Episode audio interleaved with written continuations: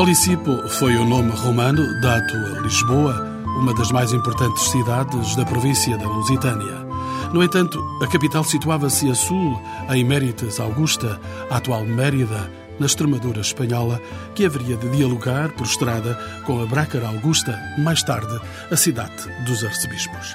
O latim popular haveria de transformar-lhe o nome de Olisipo em Olisipona, depois Lisboa.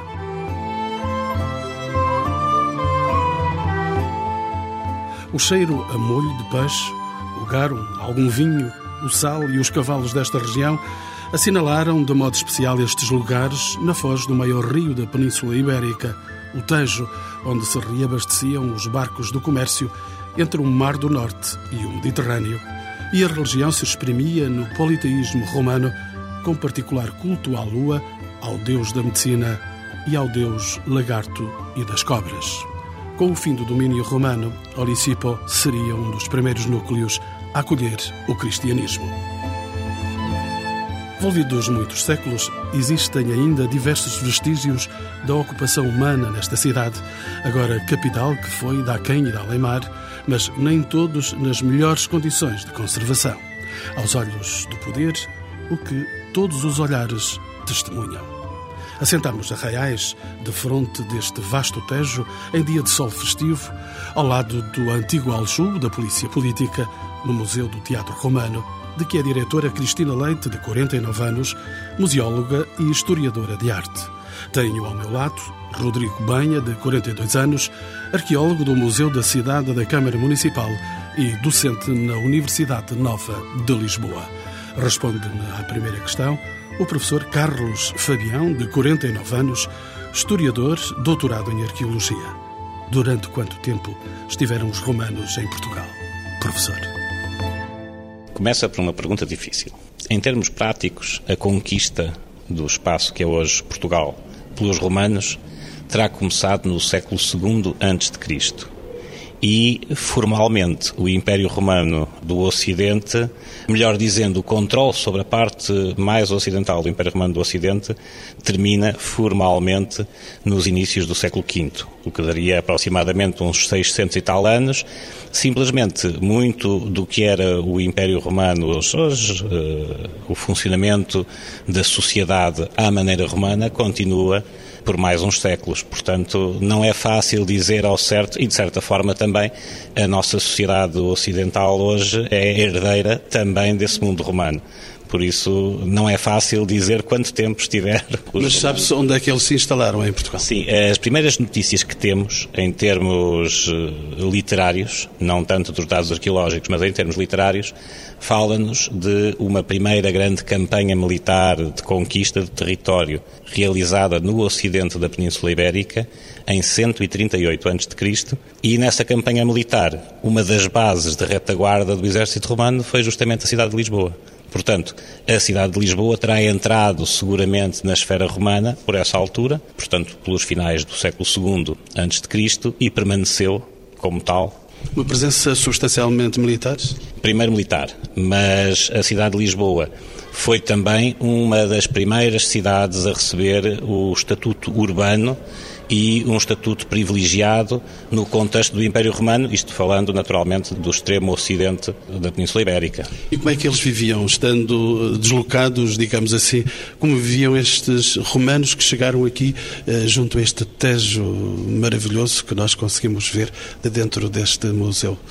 Teatro. Essa instalação, primeiro, terá sido, como disse, uma instalação militar, mas que deve ter assumido um caráter permanente. E a partir daí, o que aconteceu, sabíamos que já antes da chegada dos romanos existia um núcleo populacional importante aqui no sítio da cidade de Lisboa.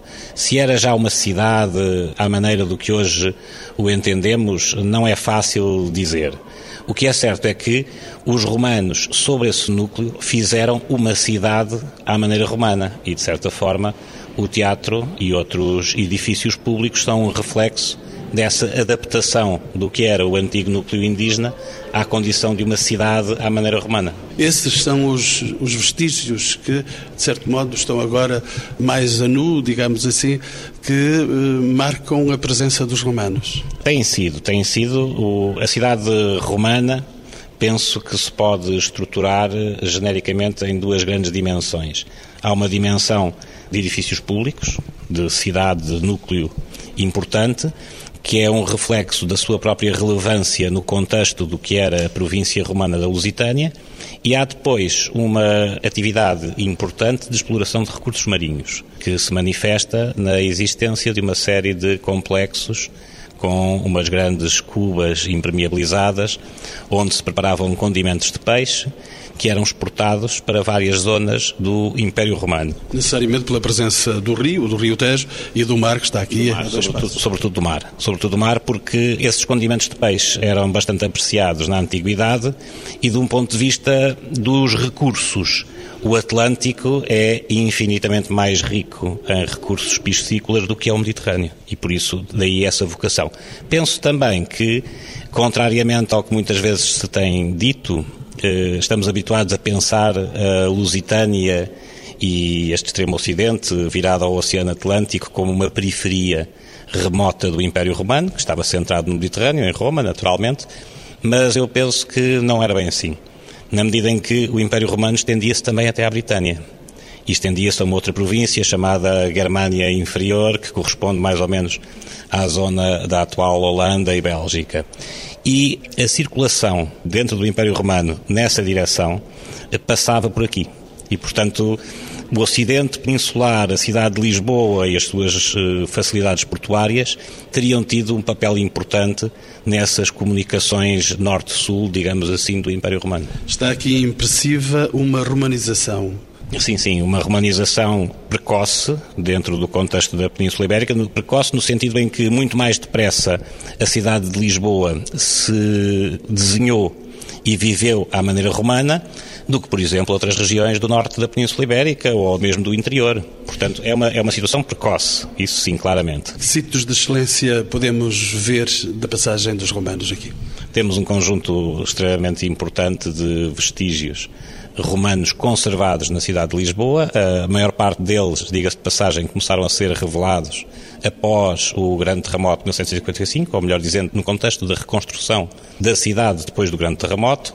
Foi aí que foi identificado um grande edifício termal público que estaria potencialmente visitável hoje em dia, porque eh, parte das suas ruínas estão recuperadas e aguardam uma decisão final de musealização. Por isso é que diz estariam visitáveis? Sim, sim estariam visitáveis. Não sei exatamente de quem é a responsabilidade, provavelmente será até mais da administração central, digamos assim, do que propriamente da Câmara. Doutora Cristina Leite, que é a diretora do Museu do Teatro Romano, naturalmente esta questão uh, vai-lhe tirar as mãos? Realmente é da administração central, tem a ver com o Ministério, penso que agora já não é Ministério das Obras Públicas ainda, e pediram-nos inclusivamente colaboração a nós, ao Museu da Cidade e ao Serviço de Arqueologia, para participar na musealização. E, portanto, estamos a colaborar. O processo tem talvez sido um bocadinho, um bocadinho mais lento, é a fazer alguns estudos, mas estamos efetivamente a colaborar na, nessa musealização das ruínas dessa estrutura termal,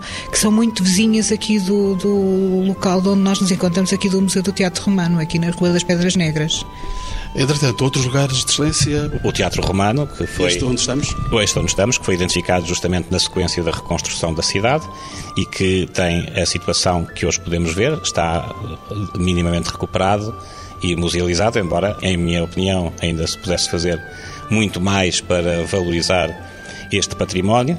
Apareceram depois, um pouco antes até da reconstrução da cidade, já tinha aparecido uns vestígios romanos de que restam quatro epígrafes que estão encastradas num edifício aqui junto ao, ao Largo da Madalena. São epígrafes que estão classificadas como monumento nacional, diga-se de passagem, e que estão num pobre estado de abandono, enfim, sujeitas à, à intempérie e foram depois aparecendo também outros vestígios mais significativos, como por exemplo as galerias, o criptopórtico da Rua da Prata.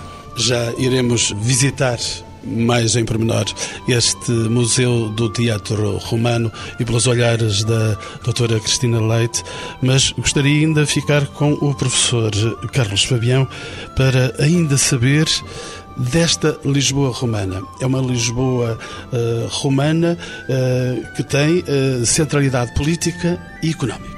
Queria só acrescentar que depois do terremoto há uma aquilo que eu chamaria uma segunda etapa muito importante para o conhecimento da Lisboa romana, que é a etapa recentíssima, dos últimos 20 anos, 15 anos, e que tem a ver justamente com a ratificação por parte do Estado português da Convenção Europeia para o Património Arqueológico, Convenção de Malta, de La Valeta, e que estabelece o princípio das intervenções arqueológicas prévias às grandes obras públicas e privadas. E tem sido justamente nesse domínio que se têm revelado muitas das novidades, digamos assim, sobre a Lisboa romana, e é aquilo que nos permite dizer que, de um ponto de vista político, a cidade não seria um, um, núcleo muito importante. A cidade estaria submetida à cidade de Santarém, Scalabis, que era o centro político, digamos assim. No entanto, aquilo que a arqueologia tem revelado é, de facto, uma cidade pujante, que terá a ver, provavelmente, muito mais com a sua uh, atividade económica e com a riqueza resultante dessa atividade do que propriamente de uma relevância política ou institucional no contexto do Império Romano. E que território de Lisboa ocupava a cidade de Olícipo? Vamos começar a falar com nomes para esta cidade. A cidade de Olícipo parece ter ocupado, e isso são dados, sobretudo os tais dados desta última fase mais recente, parece ter conhecido um processo de deslocação o núcleo antigo, o núcleo pré-romano, estaria ou teria um ponto importante na zona que é atualmente do Castelo e ocuparia depois toda a encosta que descia na direção do Tejo e que descia também na direção da Baixa, por exemplo, na Rua dos Correieiros, no núcleo museológico que lá está, há justamente vestígios dessa ocupação mais antiga, pré-romana, assim como na própria área das termas também foi identificada, foram identificados vestígios no Largo de São João da Praça, enfim, há uma série de, de zonas onde essa cidade pré-romana está identificada.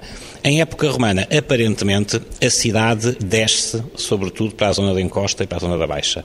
A parte mais alta, a zona do castelo propriamente dita, aparentemente não teve uma função residencial. Poderá ter tido uma outra, tem-se eh, sugerido que pudesse ter uma função sagrada eh, ou qualquer coisa assim, mas não seria uma área residencial propriamente dita. A cidade desce, sobretudo, nessa altura, na direção da Baixa e penso que a questão do abastecimento de água terá tido a sua influência nesse redesenho da cidade. É sempre decisiva a água. Não, é porque a cidade romana tem um uso da água diferente do que tinha a cidade pré-romana. No contexto da cidade romana, a prática dos banhos, as termas, não no sentido de termalismo medicinal, mas no sentido higiênico, os banhos eram fundamentais. E esses banhos requerem, de facto, um abastecimento contínuo de grande quantidade de água, que não é muito fácil de transportar para um ponto de cota muito elevado. É muito mais fácil transportá-lo por gravidade, naturalmente, para as zonas... Nessa altura, esta era uma cidade de sete colinas. Nem tantas, nem tantas assim. Aparentemente estaria mais confinada, de facto, à zona da colina do Castelo e às suas vertentes e provavelmente seria muito mais do que essa cidade de colinas, seria mais uma, uma cidade de plataformas escalonadas com várias plataformas construídas, não teria, digamos, este perfil de sobe e desce que hoje em dia. Enfim, subia-se e descia-se também, mas não da mesma forma como hoje subimos e descemos na cidade de Lisboa. Dizemos Ulissipo e, e não levantamos aí a lenda de Ulisses? Da Fundação de Ulisses. Um, um dos aspectos curiosos que provavelmente as pessoas não conhecem é que a lenda da Fundação de Ulisses é uma lenda romana foram os romanos que, que, criaram essa lenda, de que Ulisses seria o fundador da cidade, por uma situação de, de semelhança entre o nome Ulisses e a designação de Olicipo. Aquilo que nós sabemos da designação Olicipo é que tem uma componente, é um nome terminado em hipo, de que há vários exemplos nas regiões meridionais da Península Ibérica. E, portanto, seria um nome indígena, digamos assim, que não tinha a ver com o Ulisses. Não pairamos mais na mitologia. Enfim, eh, as coisas estão como são, não é? Digamos que a lenda fundacional da cidade de Lisboa é quase tão antiga quanto a própria cidade romana.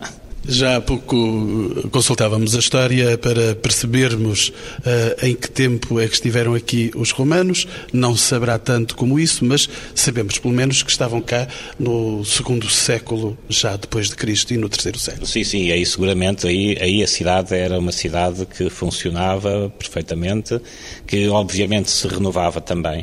E é nesse aspecto que é extremamente importante o tipo de intervenção arqueológica que se faz hoje em dia na cidade.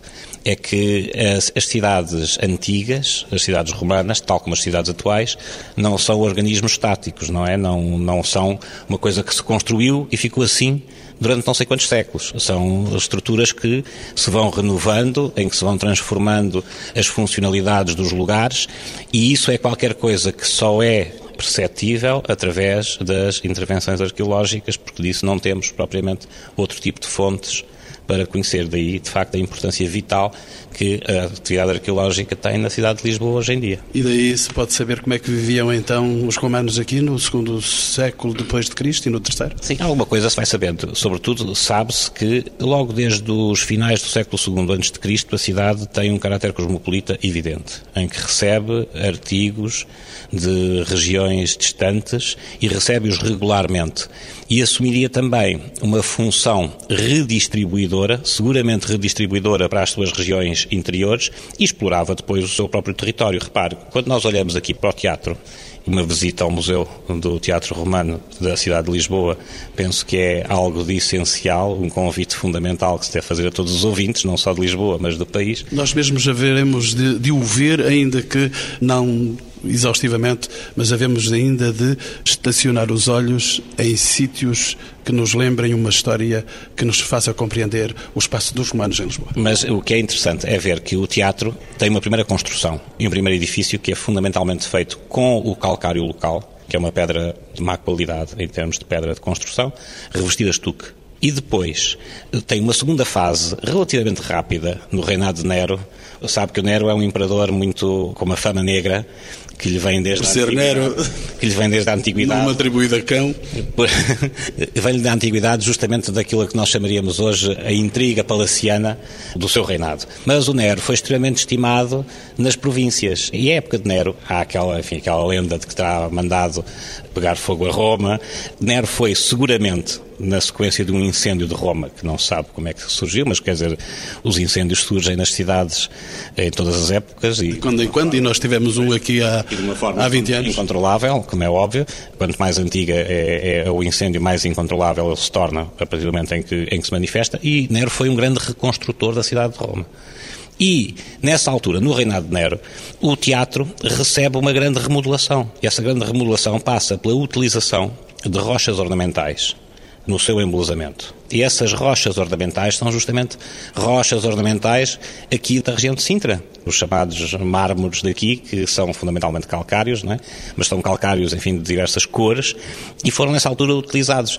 O que é uma prova que, nessa altura também, já existia a consciência do potencial desses eh, recursos de rocha ornamental e a sua exploração para efeitos de embelezamento dos edifícios públicos, provavelmente também das residências. Professor Carlos Fabião, deixe-me consultar o saber do Dr. Rodrigo Banha, ele é arqueólogo e arqueólogo do Museu da Cidade da Câmara Municipal de Lisboa.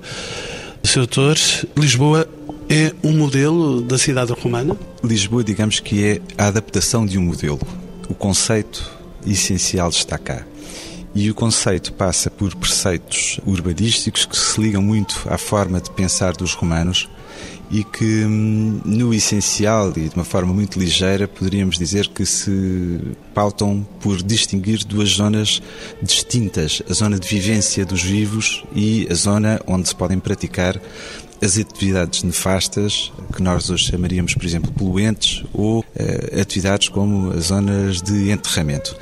Portanto, nesse sentido, Lisboa é uma cidade clássica, portanto, é uma cidade que, na sua zona de vivos, está pontuada por importantes edifícios públicos, dos quais uh, faz parte este onde nos encontramos, o Teatro Romano de Lisboa, e, por outro lado, e em função dos trabalhos últimos, temos também o conhecimento das zonas de necrópole, as zonas de enterramento dos seus mortos, dos mortos oliciponenses. É uma cidade que tem templos, que tem lugares para o lazer, tem lugares hum, para a higiene, tem o teatro, tem as termas de que já falamos.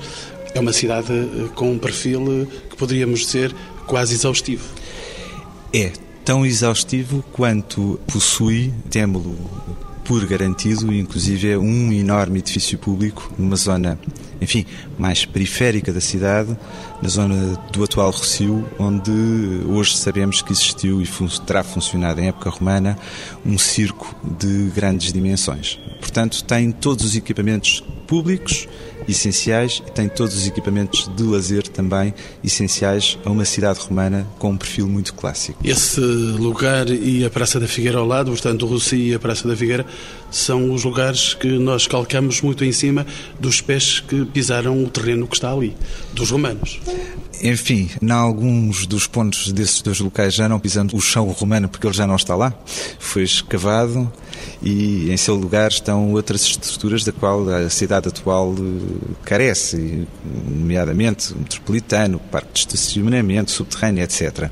Mas, efetivamente, esses dois lugares que acabou de citar são dois lugares muito, muito importantes para o conhecimento da própria cidade romana, em especial a zona da Praça da Figueira à qual, por razões pessoais, me sinto ligado, na medida em que dirigi, eh, em colaboração, a última campanha arqueológica, em 99-2001.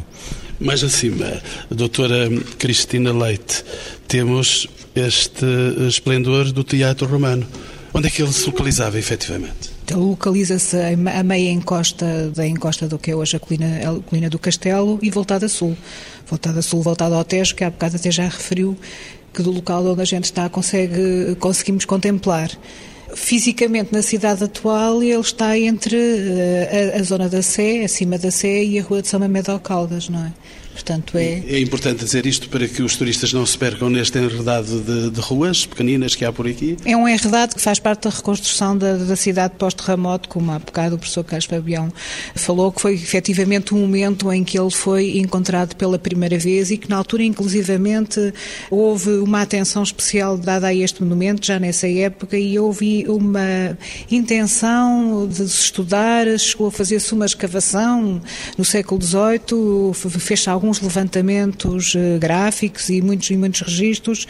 Retiraram-se daqui dois elementos escultóricos na altura, mas depois acabou por não, não se conseguir eh, musealizar, não era essa a palavra que se utilizaria na época, mas uh, houve essa tentativa por parte até de um arquiteto, Francisco Xavier Fabri, que era um arquiteto do, do reino e que tentou efetivamente fazer uma, uma recuperação deste, deste momento. Mas, enfim, a cidade, a reconstrução da cidade, da cidade dita Pombalina, ditou que ele fosse de novo soterrado. Este teatro está agora hum, servido por um estaleiro eh, na parte superior. Eu tive que descer alguns bons metros para chegar aqui ao interior eh, do museu.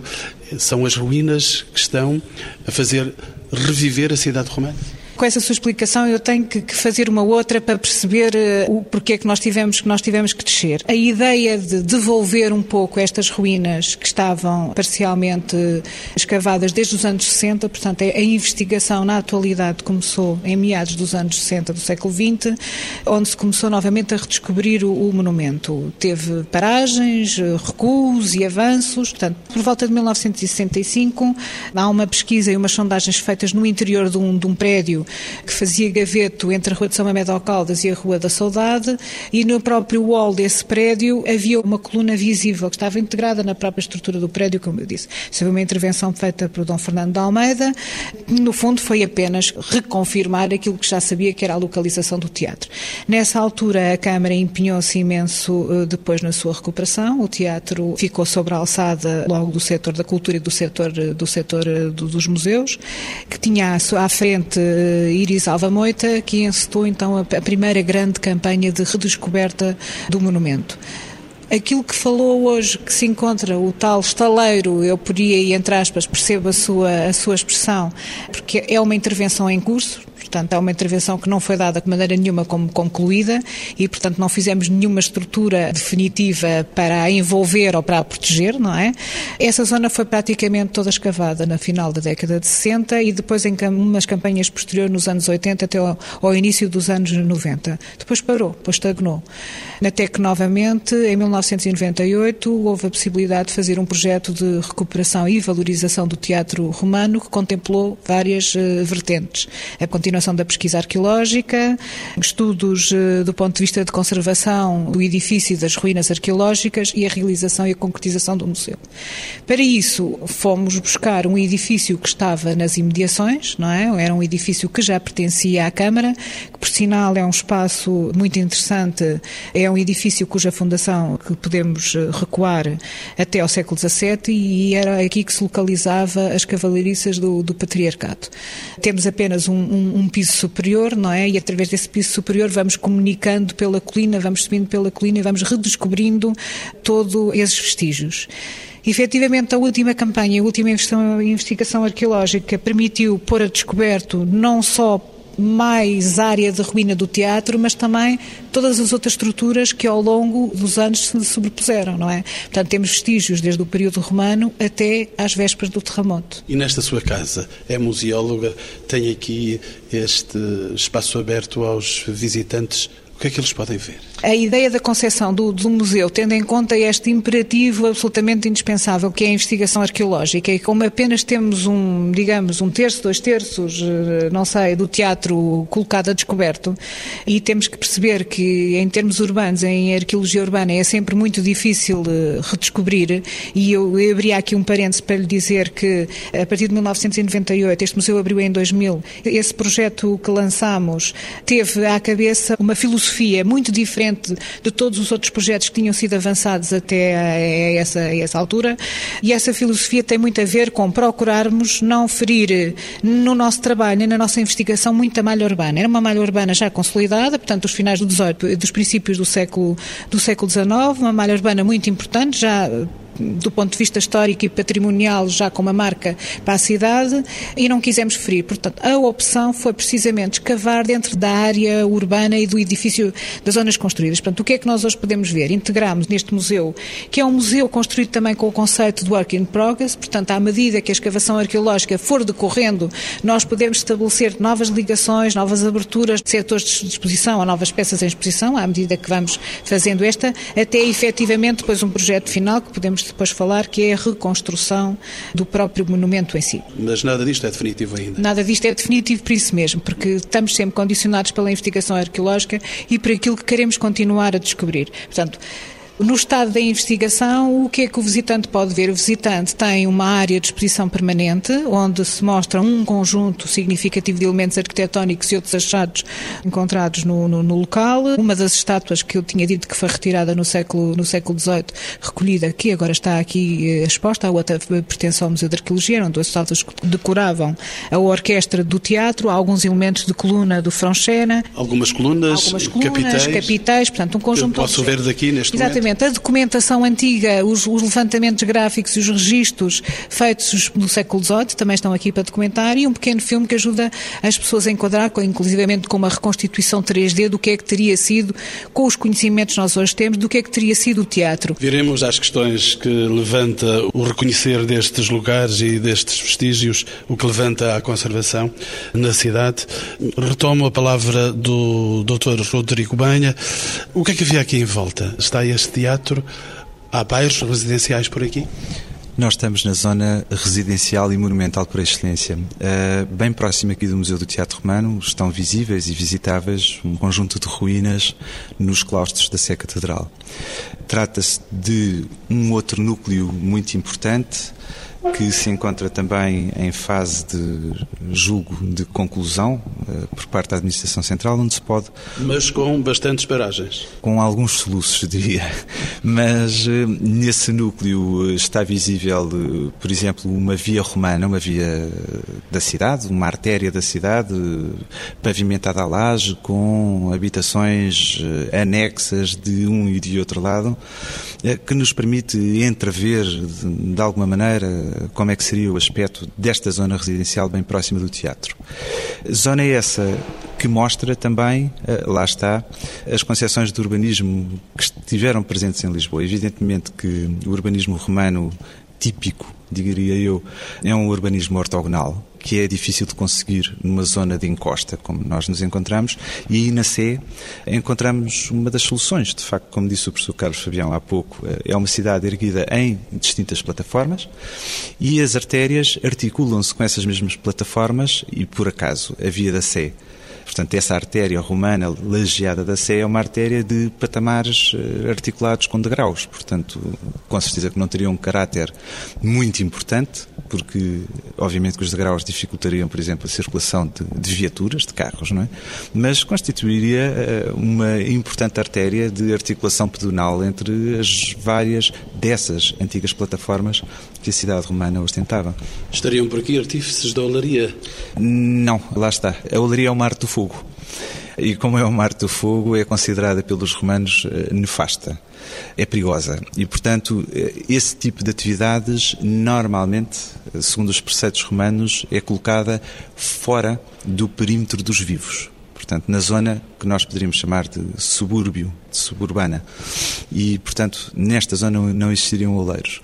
Se nós tivéssemos de fazer um percurso pela Lisboa romana, o que é que encontraríamos definitivamente? Na época, encontraríamos com certeza uma cidade organizada em função de três zonas importantes: a zona da colina, que culmina de forma cenográfica com o teatro romano que com certeza seria um momento extraordinariamente proeminente uh, na paisagem da cidade, para quem estava na parte baixa, de casario articulado ao longo eh, da encosta com artérias que consagravam uh, o urbanismo romano, portanto, com zonas pedonais, muitas delas com certeza porticadas, portanto, cobertas com, com telheiro.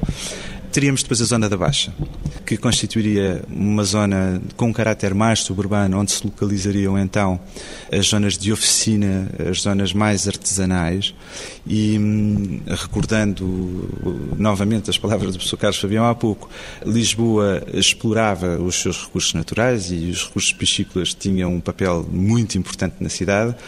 É preciso não esquecer que esse papel importante tinha um senão, que era um cheiro tão importante e tão intenso como a importância económica da coisa. E, portanto, essa zona suburbana é uma zona essencialmente artesanal. É bastante possível que a Oriente, na zona da Alfama, que tinha outras virtualidades, como por exemplo as águas termais que aí se encontram, e nós temos, enfim, alguns vestígios muito recentes, mente escavados na cidade, que mostram uh, edifícios de caráter hidráulico que poderão estar relacionados com, com a presença dessas águas, estou convencido que muito provavelmente essa zona da Alfama seria mais propícia à fixação, portanto, a zona mais oriental mais propícia à fixação de, enfim, de outras valências da cidade, nomeadamente das grandes domos, ou seja, das grandes casas, das grandes famílias com grande influência política da cidade de Lisboa. Uma cidade onde se também corria no hipódromo. O arqueólogo encontrou o hipódromo aqui em Lisboa? Sim, eu prefiro chamar-lhe circo, porque hipódromo remete mentalmente as pessoas apenas para os espetáculos equestres. Nós tínhamos aqui o cavalo que terá chegado ao cavalo lusitano. Com certeza, mas digamos que os espetáculos romanos de arena têm essa componente e esse edifício que se encontrava sob o Rocio com certeza que terá assistido a corridas de quadrigas e de bigas. Portanto... Não foi na frente de nenhuma das carruagens do metro, não? Não. não, mas foi justamente o metro que provocou o seu aparecimento em duas ocasiões distintas, em 1961 e depois, mais recentemente, em 1994, eh, da parte central desse edifício.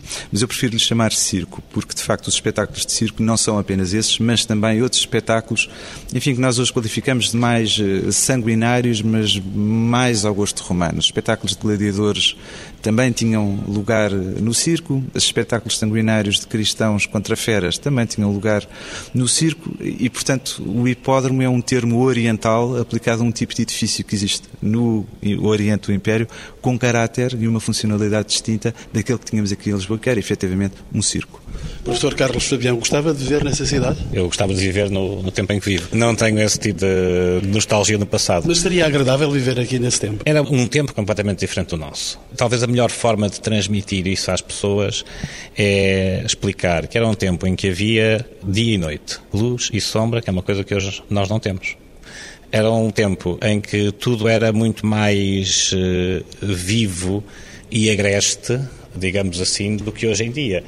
Por exemplo, as pessoas conviviam com o cheiro que exalavam as atividades de produção dos condimentos de peixe e que seria uma coisa completamente eh, impensável para nós. Era um tempo também onde eh, a mortalidade infantil tinha níveis que hoje em dia só encontramos na África subsaariana. Era um tempo onde se morria de coisas perfeitamente simples pela inexistência de medicamentos. Portanto, era um tempo de facto muito diferente, muito diferente do nosso. Doutora Cristina Leite, gostaria de ver nesta sua casa um museu? Aqui neste museu Em espírito vivo muito, vivo muito nos, nos equipamentos que dirijo.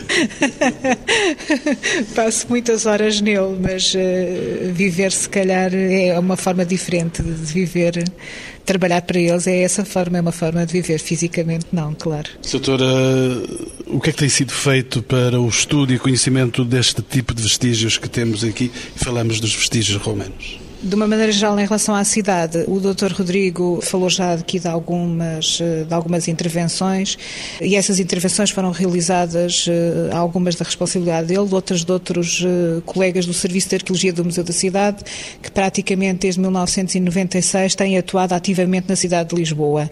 No entanto, é importante referir aqui que esta ideia de Serviço de Arqueologia do Museu da Cidade não nasce por acaso, porque uh, nos anos 60, uh, Iris Alva Moita, de que eu há bocadinho lhe falei, foi efetivamente uma pioneira em termos de arqueologia urbana e era a responsável pelos museus, pelo Museu da Cidade e pelos museus, Museu da Época, era ela que era a responsável, portanto foi ela que abriu muito esta, esta ação de arqueologia, foi ela que escavou pela primeira vez o necrópole romana da Praça da Figueira, uma primeira intervenção, e, portanto foi, foi muito importante o trabalho dela, foi um trabalho absolutamente pioneiro em termos de arqueologia urbana, de que nós, Museu da Cidade, sentimos alguma responsabilidade de nos tornarmos os herdeiros dessa investigação. Efetivamente, hoje em dia há muita, muita intervenção em Lisboa que está também a cargo de empresas, de empresas privadas e muito pontualmente algumas ainda no âmbito do IGESPAR, eh, antigamente no âmbito do atual IGESPAR e do, da Direção Regional eh, de Lisboa e Val do Tejo, enfim, era um nome assim muito, muito grande, é assim atualmente algumas intervenções, nomeadamente a zona, a zona do Castelo está a ser intervencionada por eles. Portanto, é um pouco esta a geografia da investigação que se faz e que nos tem ajudado, este, estes puzzles de, de informação que tem-nos ajudado realmente a reconstruir e a fazer este, ter uma ideia um bocadinho mais precisa do que é que seria esse universo. Mas, por outro lado, há uma coisa que eu gostaria de dizer, é que as cidades são os organismos vivos, mas registram também muita coisa em termos de memória E há muita coisa que nós hoje sabemos ou conhecemos da cidade, não só apenas pela documentação literária, pelos vestígios arqueológicos, mas também pelos registros das memórias e dos sítios que vão perpetuando. Falávamos há bocado do circo, não é? E das corridas de cavalo.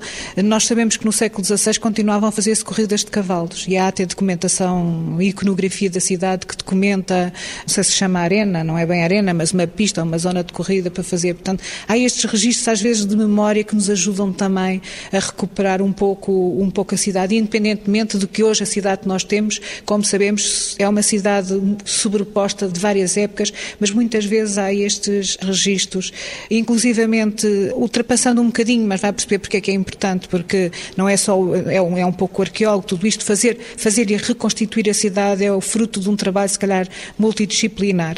O Rocio, voltando ao Rocio, ou o Rocio anterior ao terremoto, que nós hoje temos bem documentado, não só do ponto de vista iconográfico, cartográfico e do ponto de vista também arqueológico, manteve até ao terremoto uma orientação que era a orientação que tinha a cidade romana. Só depois, com a reconstrução pombalina, é que ele sofre uma torção e é realinhado. Portanto, são estes dados também que, além da própria investigação arqueológica e das outras informações, também são muito importantes. Isso poderá ser visto através dessas visitas ao ventre da cidade que creio que a Câmara promove. Pois isso é apenas uma pequena parte que hoje é visitável da cidade, porque efetivamente percebe-se que não é possível também todos os vestígios que nós hoje encontramos na cidade musealizá-los ou eles continuarem in situ, muitas vezes ou já estão muito destruídos ou, enfim, a cidade também, como eu disse há bocadinho, é um organismo vivo e tem que haver um bocadinho aquele balanço entre o que é a proteção do património, que é o conservar o património e do que é que são as necessidades de uma cidade, de uma cidade moderna. Não e a relação ser... desses sítios com o museu, com concretamente que diz? A relação com o museu, com o museu da cidade, no fundo o museu da cidade recolhe essa recolhe informação, recolhe os artefactos, recolhe os objetos e é muito importante esses sítios e essa investigação que é feita desses sítios para refazer e refazer o próprio discurso do museu da cidade do ponto de vista enquanto história da cidade, enquanto tentar mostrar o que é que é a história da cidade de, de, de, de Lisboa às pessoas. em 2008 está nas melhores condições? Em 2008 tenho que dizer que infelizmente, graças a tudo do que nós sabemos que são as contenções orçamentais, nós desejaríamos, quando abrimos este museu em 2000, todos os anos fazer uma campanha arqueológica. Esta campanha arqueológica está dentro do próprio circuito museológico, portanto, o visitante pode ver, quando está a decorrer a escavação, o visitante pode observar a escavação, que eu penso-me que é uma, um aspecto muito interessante e até didático e tudo, para perceber-se como é que faz uma intervenção, uma intervenção arqueológica. Infelizmente, só conseguimos ainda fazer duas campanhas, mas eh, muito, muito em breve penso que estamos a caminho da terceira. Mas essas duas campanhas foram muito importantes porque permitiram-nos eh, acrescentar uma série de dados eh, relativamente ao teatro, perceber qual era a área, o limite sul do teatro, portanto, deu-nos umas dimensões e permitiu-nos fazer uma reconstituição mais, mais rigorosa do que é que seria o monumento e, e descobrir realmente todas essas outras estruturas que se lhe sobrepuseram, inclusivamente algumas reaproveitando um grande perdão, um grande muro que delimitaria o teatro pelo lado sul necessidade essa não só construtiva, portanto não é, é também um elemento próprio, característico uh, e arquitetónico do próprio teatro, mas aqui também como vencer o, desnível, porque não esquecer que este teatro foi construindo aproveitando a própria colina natural que aqui já, já existia, portanto ele era voltado a sul e quando eu digo voltado a sul para as pessoas terem uma noção era voltado ao Tejo. Eu volto agora a pergunta para os meus outros dois convidados. Dr. Rodrigo Banha, eh, em 2008, este Museu Teatro Romano tem a melhor face? Tem a face de 2008. é a resposta política? Não, é a resposta verdadeira, de facto. E, evidentemente que quando questiona um arqueólogo se ele não gostaria de ter desenvolvido mais trabalho, eu tenho a certeza que os meus colegas que estão mais vinculados aqui ao Museu do Teatro Romano o teriam feito. Mas evidentemente que a prática de arqueologia no meio urbano e numa cidade importante como é Lisboa tem de ser feita de uma forma muito, muito consolidada e estruturada e com um suporte financeiro que os últimos anos não têm permitido obter. Pegando na ideia do suporte financeiro, posso inclusivamente dar um número para as pessoas terem uma noção do que é que é uma campanha eh, numa área relativamente pequena para dois meses custa base cerca de 80 mil euros, uma intervenção arqueológica. Para perceber, quando eu digo que as contenções orçamentais têm-nos impedido de, de, progredir com a velocidade que nós gostaríamos. Professor Carlos Fabião, estes números deveriam ser mais alargados, mais generosos, porque se trata de cultura. Penso que é evidente e diria um pouco mais. Não é só uma questão de cultura, se quisermos mesmo pensar em outros meios, porque sabemos que a sociedade, ou certos setores da sociedade, são bastante reativos à ideia da cultura encarada como despesa. Devemos pensar a cultura como recurso económico. E aquilo que verificamos nos últimos anos é que a cidade de Lisboa é o principal destino turístico do país. A cidade de Lisboa, eh, são os números oficiais, vale em turistas ano mais do que o Algarve inteiro. Ora, as pessoas que vêm à cidade de Lisboa não vêm à cidade de Lisboa por causa do sol, do mar e da praia. Vêm à cidade de Lisboa em busca de uma identidade cultural. E acho que falta, em termos de autoridades nacionais e em termos provavelmente da própria autarquia, uma percepção do valor económico que é a cultura na cidade de Lisboa.